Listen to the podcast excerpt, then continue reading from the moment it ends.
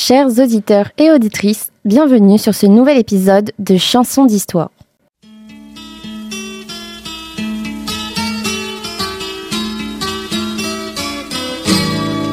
This is the largest group of people ever assembled in one place. I have a dream. Je m'excuse de le faire devant cette assemblée presque exclusivement composée d'hommes.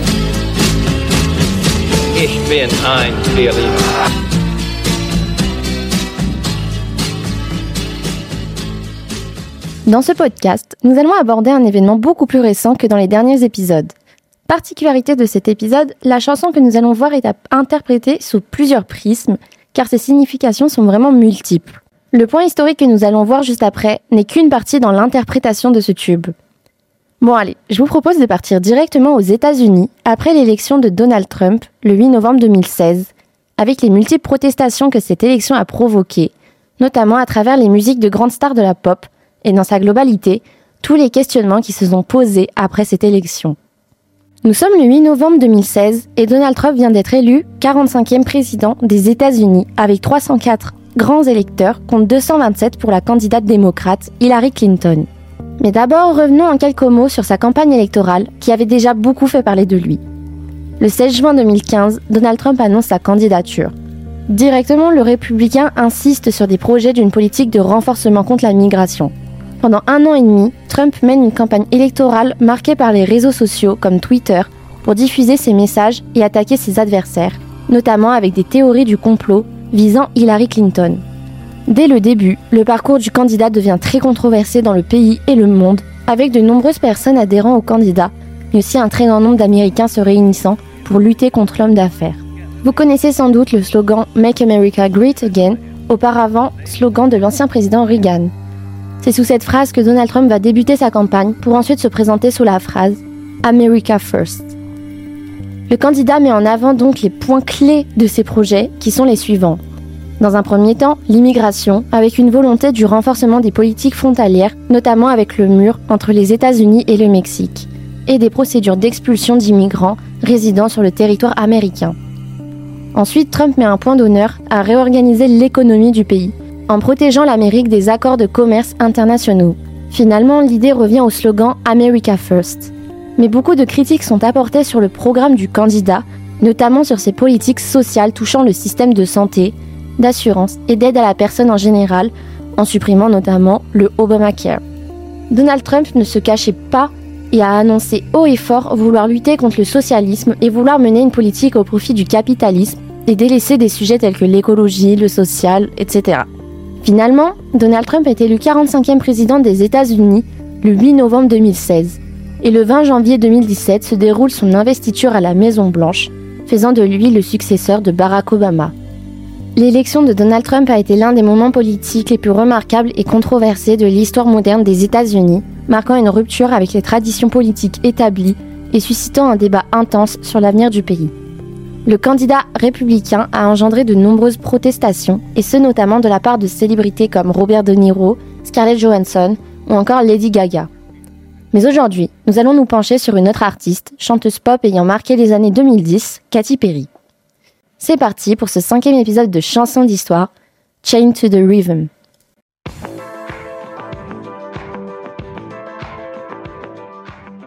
Je suppose que beaucoup d'entre vous connaissent Katy Perry, figure emblématique de la musique pop de ces dernières décennies. La chanteuse a débuté dans l'industrie de la musique au début des années 2000, mais c'est avec son deuxième album studio One of the Boys, sorti en 2008, qu'elle connaît un succès mondial. Ainsi, Katy Perry a enchaîné les tubes sur toute une décennie, et vous connaissez sûrement les titres suivants.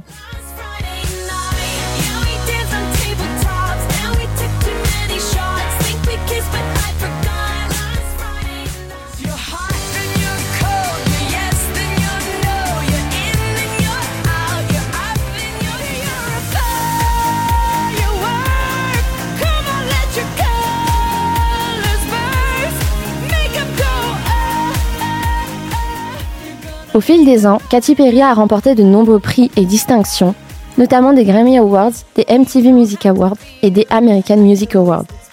La carrière de Katy Perry est caractérisée par son style atypique et audacieux, mais aussi par le succès de ses concerts très spectaculaires. Elle est encore aujourd'hui l'une des artistes pop les plus influentes et les plus populaires de sa génération. Mais surtout, Katy Perry est une artiste engagée, qui ne s'est jamais retenue d'exposer son opinion au public sur des sujets controversés, et c'est ce que nous allons constater aujourd'hui. Chain to the Rhythm a été révélé au grand public le 10 février 2017. La date de sortie coïncide avec un contexte politique très chargé, avec l'investiture récente du président Donald Trump, que Katy Perry n'a pas soutenu lors de la campagne. Lors d'un discours diffusé à la télé, elle s'est clairement prononcée contre le républicain et en faveur de la candidate démocrate Hillary Clinton. So I'm asking you to have an open mind and to use because on November 8th, you'll be just as powerful as any NRA lobbyist. Je cite, Donc je vous demande d'avoir l'esprit ouvert et d'utiliser votre voix, parce que le 8 novembre, vous serez aussi puissant que n'importe quel lobbyiste du NYA. Pour information, le NYA, c'est la National Rifle Association, donc en gros, les pro-armements trumpistes. Ainsi, nous allons lier le discours politique de la chanteuse à sa chanson. Chain to the Rhythm est à analyser sous plusieurs prismes, comme je l'ai dit en intro, et j'ai décidé de l'interpréter à travers le contexte de l'élection de Trump, qui a pu influencer les sujets abordés dans le titre. En effet, l'élection de Trump a été le résultat d'un mécontentement généralisé envers la politique des élites, ainsi qu'une réaction contre la mondialisation, le néolibéralisme et les politiques traditionnelles. Dans ce contexte, Chain to the Rhythm peut être interprété comme une critique de la conformité aveugle des gens vis-à-vis des systèmes en place, y compris le système politique. Nous allons donc voir avec l'analyse qui vient que Katy Perry appelle à une prise de conscience collective et à un rejet des normes et des attitudes qui ont conduit à des résultats politiques comme l'élection de Donald Trump. Plus globalement, nous allons voir que cette musique dénonce nos sociétés capitalistes et destructrices. La musique démarre tout de suite sur ces paroles.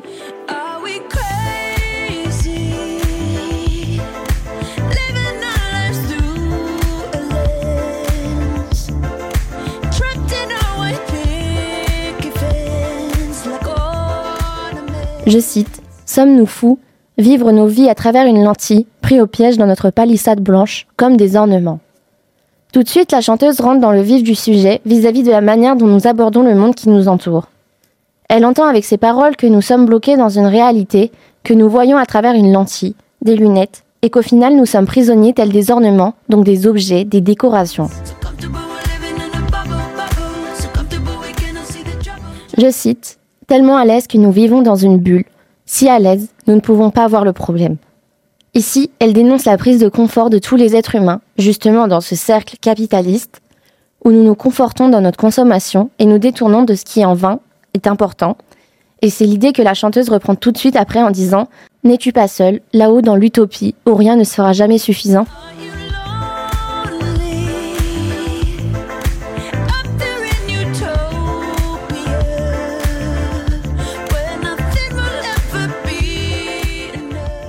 Ainsi débute le refrain de la chanson.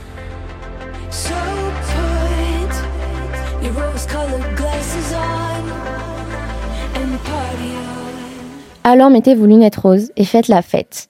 Nous pouvons donc interpréter cette phrase avec le fait que, quitte à ignorer les dégâts de ce monde, mettons nos lunettes roses, donc le filtre, et allons faire la fête, entre guillemets. Donc finalement, nous pouvons l'interpréter comme une critique que, eh bien, puisque l'on ignore ce qui se passe, faisons l'air de rien et faisons tous l'air d'être heureux.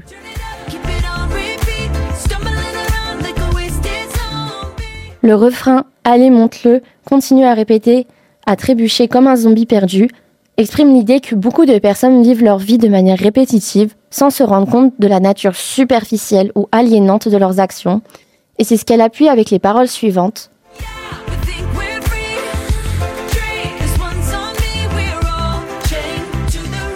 Je cite Oui, nous pensons que nous sommes libres. Buvez, celui-ci est sur moi. Nous sommes tous enchaînés au rythme. Katy Perry entame le second couplet sur ces paroles.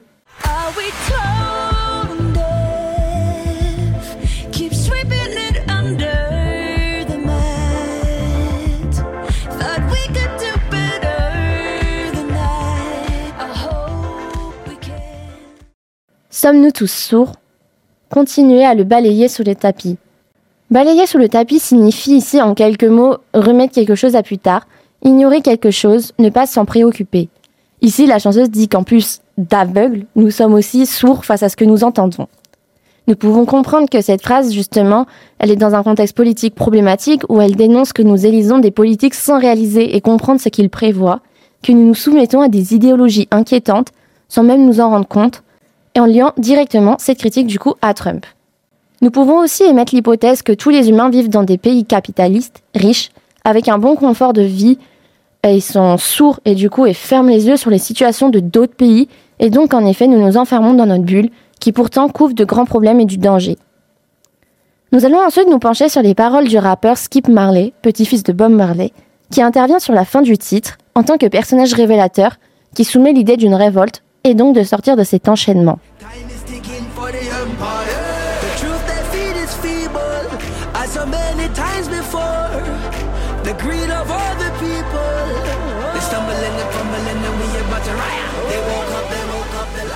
Je cite Le temps est compté pour l'Empire. La vérité qu'ils nourrissent est faible, et nous sommes sur le point d'émeute. Ils se sont réveillés, ils ont réveillé les lions. Ici, le rappeur met en avant les limites et faiblesses de l'État qui nous contrôle en disant que leur vérité est faible et donc que nous pouvons nous en détourner et nous révolter, sortir de ce cercle vicieux et prendre conscience de l'enjeu économique, social, politique, mais aussi environnemental par exemple. Nous pouvons donc analyser ça sous l'angle d'un appel à un soulèvement contre, entre guillemets, la dictature capitaliste, car cela reste une expression donc à interpréter comme vous le souhaitez ou à prendre avec des pincettes. Mais du coup, euh, de euh, se soulever contre l'idéologie politique que veut maintenir Donald Trump. Finalement, la chanson prend fin sur la répétition de la phrase ⁇ ça continue encore et encore ⁇ en appuyant sur le fait que nous sommes enfermés et que nous ne pouvons sortir de ce cercle vicieux qui, justement, continue encore et encore. Mais alors, quand réaliserons-nous cela?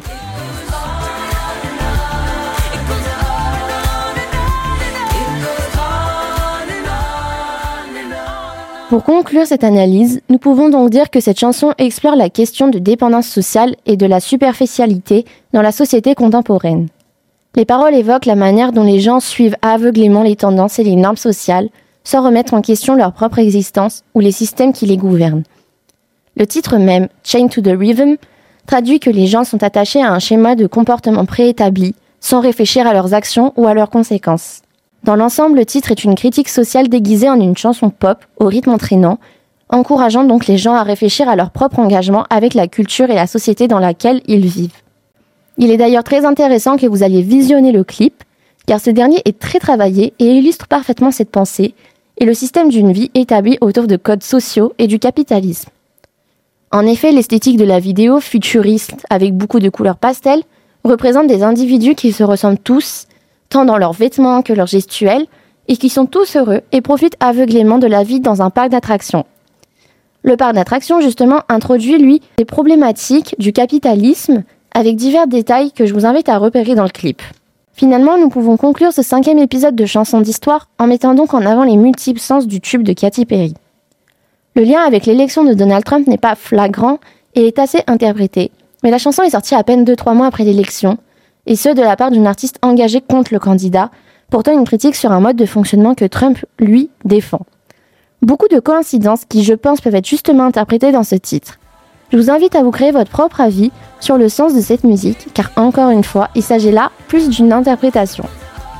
Bon, écoutez, je crois qu'on est arrivé au bout, donc je vous remercie pour votre écoute, et je vous dis à très vite pour le prochain épisode de Chansons d'Histoire.